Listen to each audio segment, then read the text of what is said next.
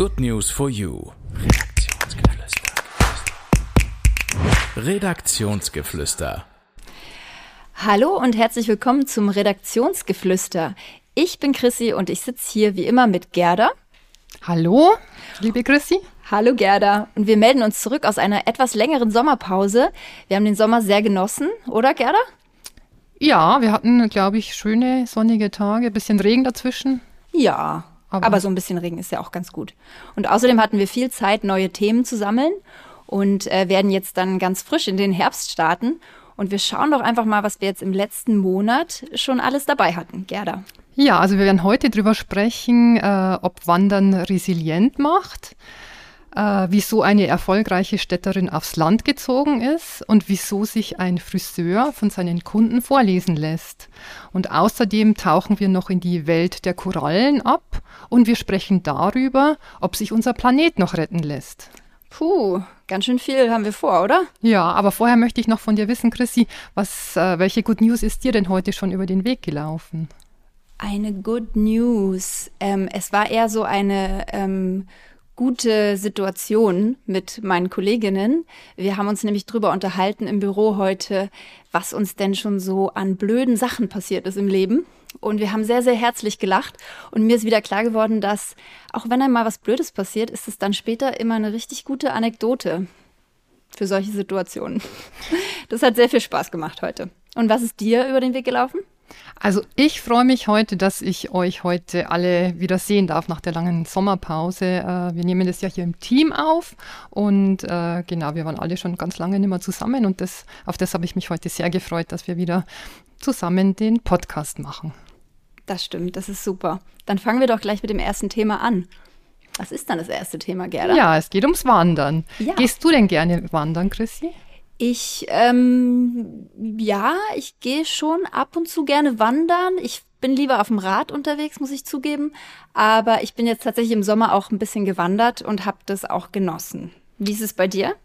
Also ich gehe total gerne wandern. Ja. Ich muss jetzt nicht irgendwie äh, eine Alpenüberquerung machen, aber ich bin total gerne draußen und mir reicht eigentlich auch schon der bayerische Wald. Äh, aber dieser Weitblick, das ist schon ganz toll mhm. und das mag ich sehr gerne. Aber äh, nicht nur wir beide gehen gerne wandern, sondern auch noch fast die restliche Redaktion noch dazu. Ja. Ähm, der Florian hat uns einen schönen Beitrag geschrieben, wieso er das Wandern für sich entdeckt hat. Und die Petra Bartoli-Eckert hat sogar ein Buch darüber geschrieben, übers mhm. Wandern. Okay. Und ähm, worum ging es in dem Buch? Erzähl mal ein bisschen. Du hast es ja gelesen. Genau, ich habe, äh, ich durfte die Petra auch interviewen, also ich habe das Buch natürlich gelesen und dann mit ihr auch persönlich darüber gesprochen. Das Buch heißt In den Bergen findest du zu dir. Mhm. Und zum einen beschreibt sie äh, eine Alpenüberquerung. Sie ist vom Tegernsee über die Alpen nach Sterzing gewandert. Mhm. Und der eine Teil des Buches beschäftigt sich eben mit dieser Überquerung und was sie dabei erlebt hat. Und der andere Teil des Buches äh, beschreibt die Begegnungen, äh, die sie in dieser Zeit erlebt hat. Ja, und der Untertitel des Buches ist ja auch, was wir beim Wandern über Resilienz lernen können. Ähm, da nochmal ganz kurz Resilienz, das ist ja die innere Widerstandsfähigkeit, also das, ähm, was uns im Prinzip Stärke verleiht. Was hat denn die Petra da so herausgefunden? Also es war ganz spannend äh, zu lesen, welche Menschen sie in den Bergen getroffen hat. Mhm und äh, welche Schicksalsschläge diese Menschen zum Teil hinter sich hatten und dann auch, wie die, ähm, die Befragten mit diesen Schicksalsschlägen umgegangen sind. Zum Beispiel hat sie den Vize-Weltmeister im Speed-Klettern beim Paraclimbing getroffen. Wow. Günther Grausam, und er hat sich, das fand ich sehr lustig, er hat sich vorgestellt, äh, Günther Grausam, wie schrecklich.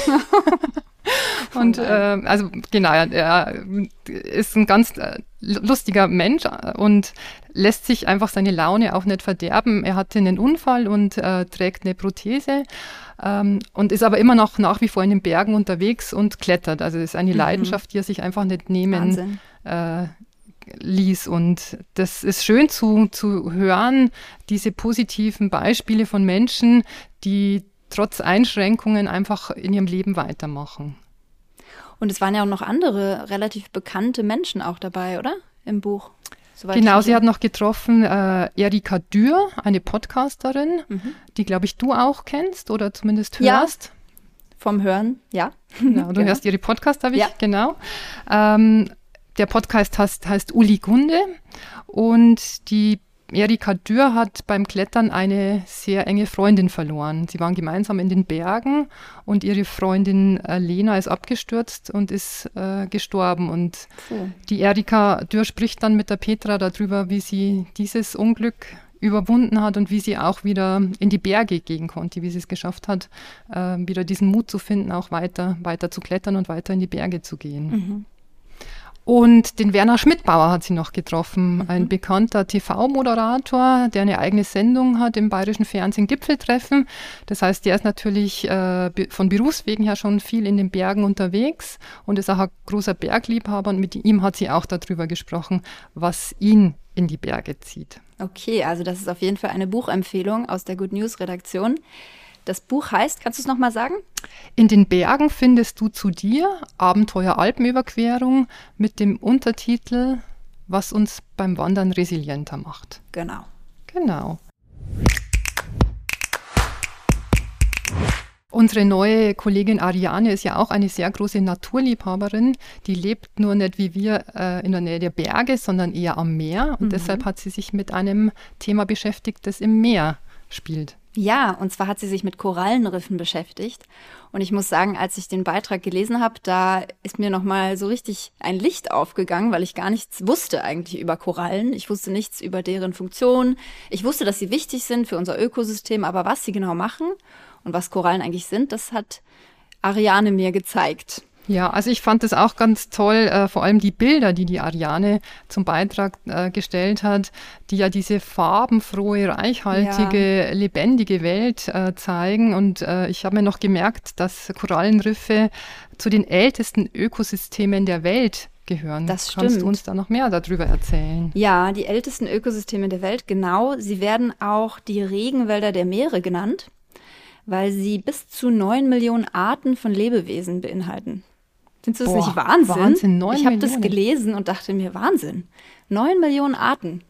Und man nennt sie tatsächlich auch die Wiegen der Evolution, weil ganz viele Arten in den Korallenriffen entstehen und dann in anderen Lebensräumen auch wiederzufinden sind. Deswegen sind Korallen eben auch so wichtig, Korallenriffe, weil dort eben ganz viel entsteht, Leben entsteht, was halt dann im Ozean weiterlebt. Und Korallenriffe sind wahrscheinlich äh, wie der Rest unserer Erde auch äh, bedroht durch Umwelteinflüsse? Ja, genau, genau. Also ähm, was ich auch gelernt habe, ist, dass die Korallen immer zusammen mit einer bestimmten Alge existieren.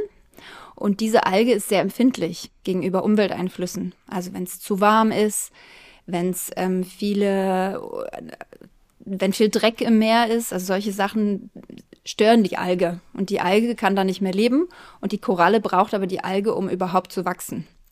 Das heißt, Dadurch sterben die Korallen ab. Und diese bunten Farben, die du kennst an den Korallen, das bedeutet, dass die Korallen leben. Wenn die Korallen absterben, dann werden sie weiß. Und das sind dann die Korallenriffe, die man kennt. Aber auf diesen weißen, abgestorbenen Korallen entstehen eigentlich wieder neue Korallen, aber nur, wenn diese Algen vorherrschen. So, und das ist eben das Problem, dass die Algen sehr, sehr empfindlich sind. Und da gibt es jetzt mittlerweile richtig viele Schutzprogramme, um die Korallenriffe am Leben zu erhalten oder wieder neu zu beleben. Also, dass man wirklich so kleine Korallen züchtet und die dann wieder aussetzt. Ähm, und das ist relativ erfolgreich. Und was ich auch sehr spannend fand, war, dass die Korallen auch äh, selber resilienter werden. Also, dass sie sich im Prinzip, dass sie eine, eine Art von Anpassung äh, durchlaufen, dass sie zum Beispiel mh, hm, nur noch ähm, Algen benutzen oder Algen anziehen, die widerstandsfähiger sind. Also dass sie sich eine andere Algenart letztlich heranziehen, um selbst zu wachsen. Oder dass sie ihre Farbe ändern, also dass sie zum Beispiel neongelb werden, weil sie dann besser vor der Sonne geschützt sind. Boah, das ist ja toll. Mhm. Und wahrscheinlich ist das auch ein Grund, wieso die schon äh, so lange existieren, die ja. Algen, weil ja. die sich einfach anpassen können. Ich denke, ja. Also es war auf jeden Fall super spannend und was die Ariane auch geschrieben hat, ist natürlich, dass das alles ähm, gefährdet ist und dass es viele Schutzprogramme gibt und dass man ja hoffen kann, dass es noch weiter besteht, weil ich meine, wenn es so weitergeht wie jetzt, also wenn die sich nicht erneuern können, dann würde es bedeuten, dass in 50 Jahren eventuell keine Korallen mehr da sind. Und das wäre schlecht, weil dann diese ganzen Arten, die man dort findet, auch sich dort nicht mehr entwickeln. Also toll, dass sich die Ariane äh, dieses Thema rausgesucht hat und den äh, Fokus einfach darauf mal gelegt hat, weil das ist ja, wie gesagt, unter, unter, unter Meer und ja. äh, man wenn man nicht unbedingt drüber. taucht, dann ja. genau interessiert man sich vielleicht nicht unbedingt dafür. Ja, also das ist auf jeden Fall ein Beitrag, den man sich anschauen sollte, nicht nur wegen der schönen Fotos. Stimmt. Wir haben uns auch heute wieder äh, einen Gast eingeladen, die Isolde. Die Isolde hat uh. uns ganz.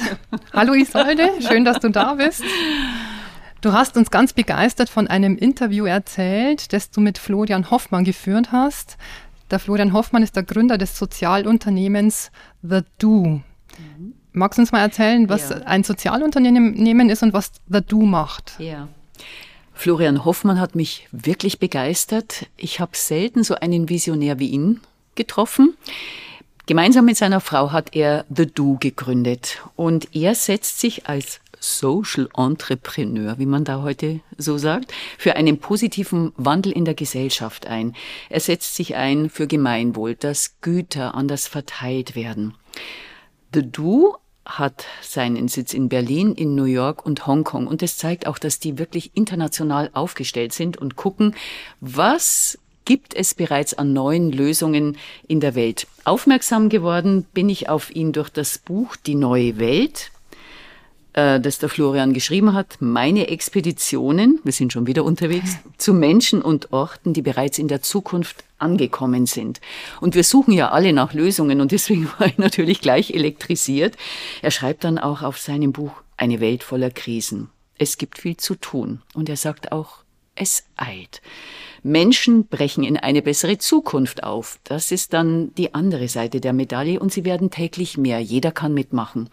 Und für dieses Buch war er insgesamt zehn Jahre unterwegs und hat ganz unterschiedliche Leute porträtiert.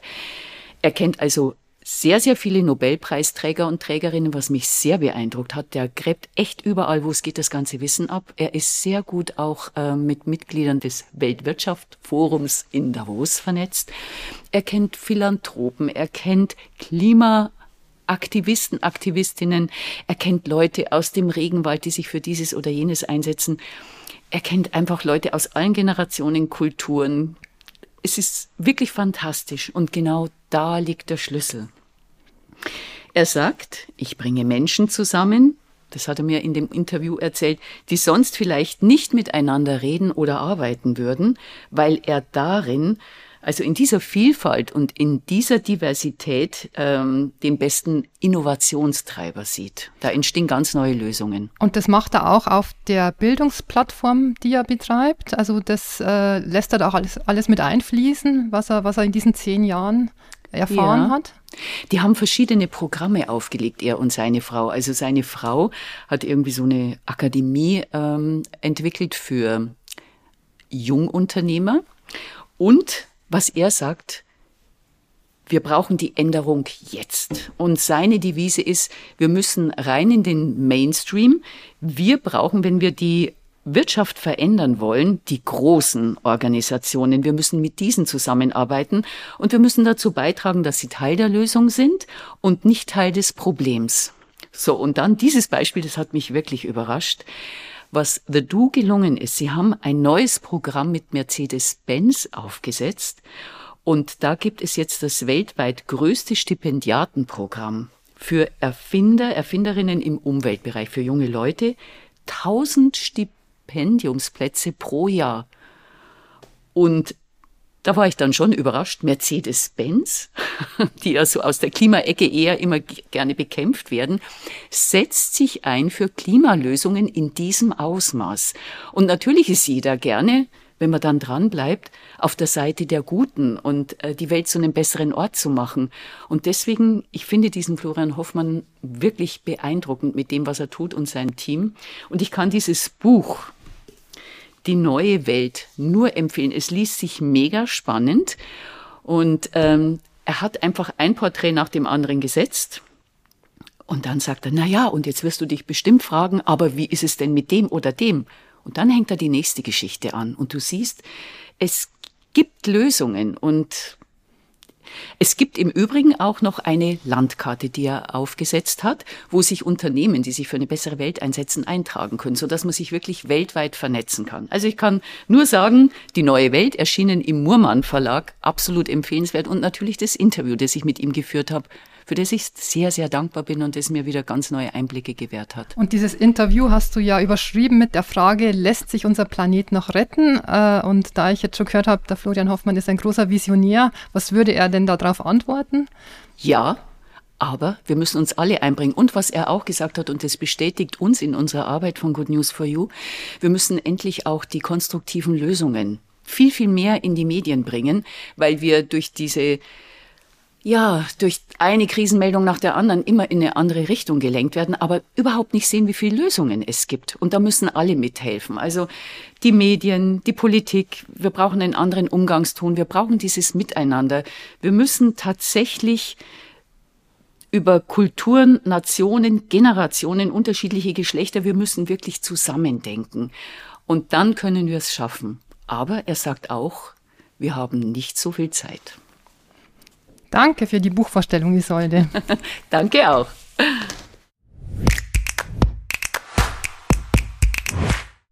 Für unser nächstes Thema gehen wir aufs Land. Gerda, du hast mit Laura Wagner gesprochen und die ist von Berlin in ein bayerisches Dorf gezogen. Und du hast sie dazu interviewt. Wie war das denn? Also das war total spannend, weil die äh, Laura Wagner ist eine total junge, energiegeladene Frau, äh, die, der man ansieht, dass sie anpacken kann. Und bis vor einem Jahr war die stellvertretende Marketingleiterin der Staatsoper Berlin. Wow. Ja, also in relativ jungen Jahren, noch Anfang 30, denke ich, ist sie. Und ähm, die hat in ihrem Job äh, weltberühmte Opernstars getroffen mhm. und ähm, war wirklich in einem, in einem sehr großen Haus tätig.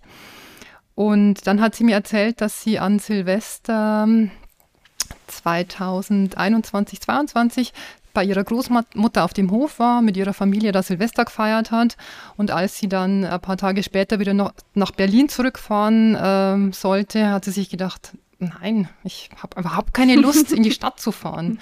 Eigentlich habe ich hier auf dem Land alles, was ich brauche.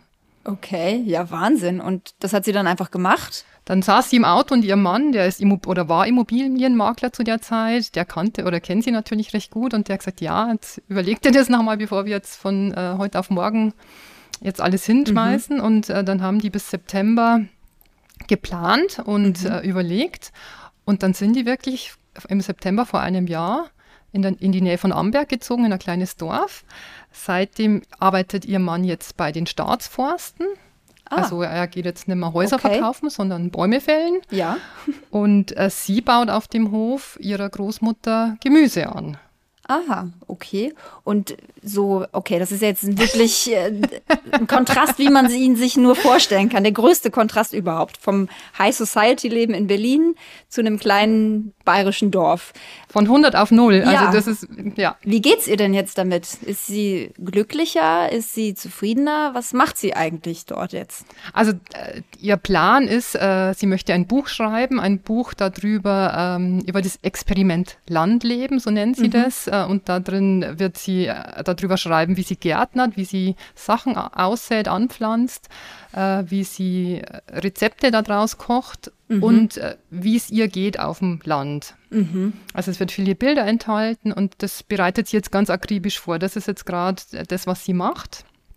Und die Frage habe ich ihr natürlich auch gestellt, bist du jetzt glücklicher äh, auf dem Land als vorher in der Stadt? Und dann hat sie gesagt, sie hat sich eigentlich in der Stadt schon auch sehr gut um sich gekümmert. Sie hat meditiert, sie hat äh, Self-Care betrieben. Also das war schon ein Thema, das ihr vorher auch schon wichtig war.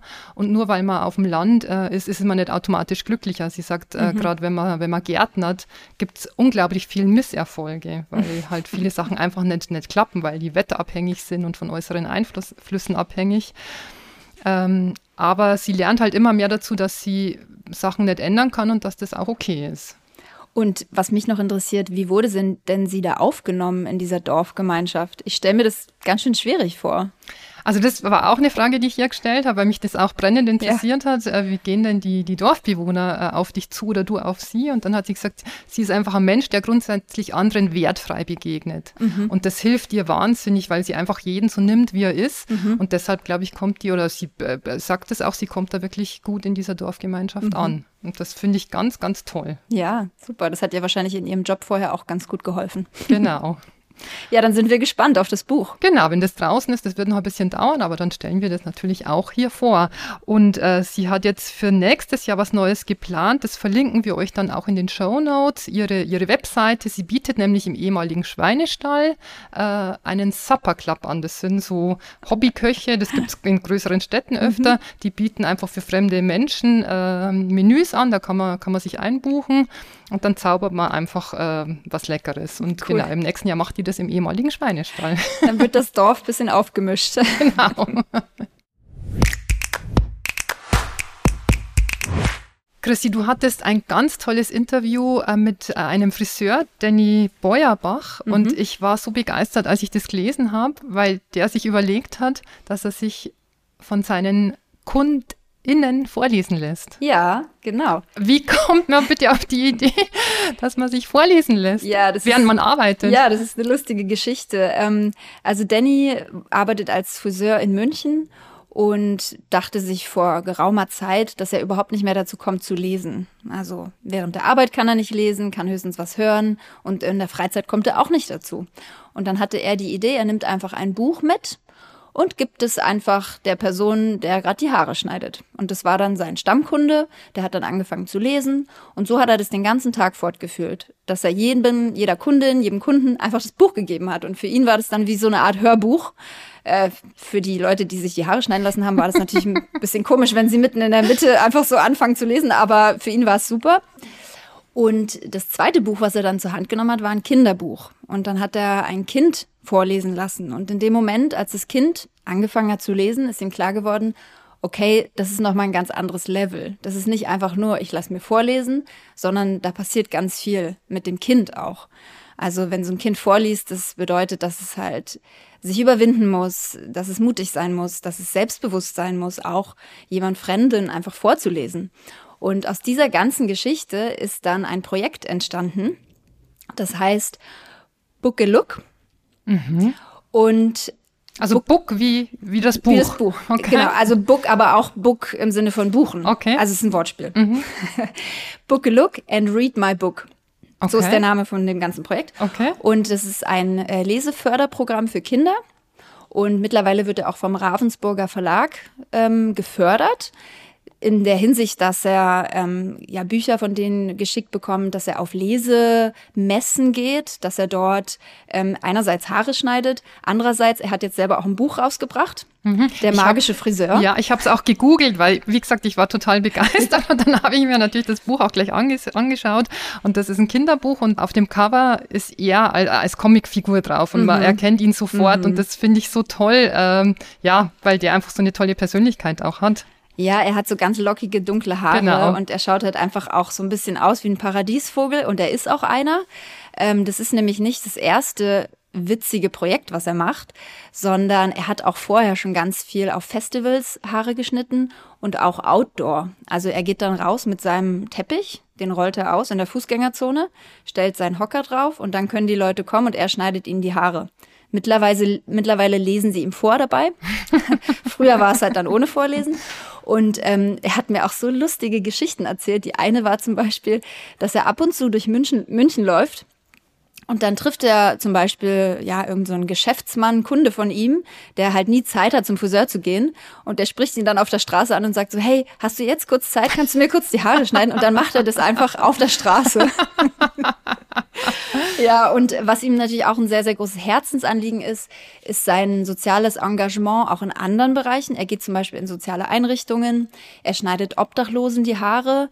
Ähm, und da hat er gesagt, und das hat mich auch beeindruckt, dass er jedem Menschen draußen auf offener Straße die Haare schneidet, nur nicht Obdachlosen. Weil er sagt, das ist ähm, irgendwie so ein bisschen entwürdigend. Er, er, wenn er einem Obdachlosen einen Haarschnitt schenkt, dann schenkt er ihm einen Friseurbesuch im Salon. und nicht draußen auf der Straße. Mhm. Draußen auf der Straße ist sowas Lustiges mhm. für Zuschauer. Okay. Ne? Mhm. Und, und das fand ich beeindruckend. Also er hat wirklich ein sehr, sehr großes Herz und er sagt halt aber auch, um diese ganzen sozialen Aktionen zu machen, muss er natürlich auch als normaler Friseur arbeiten, sag ich mal.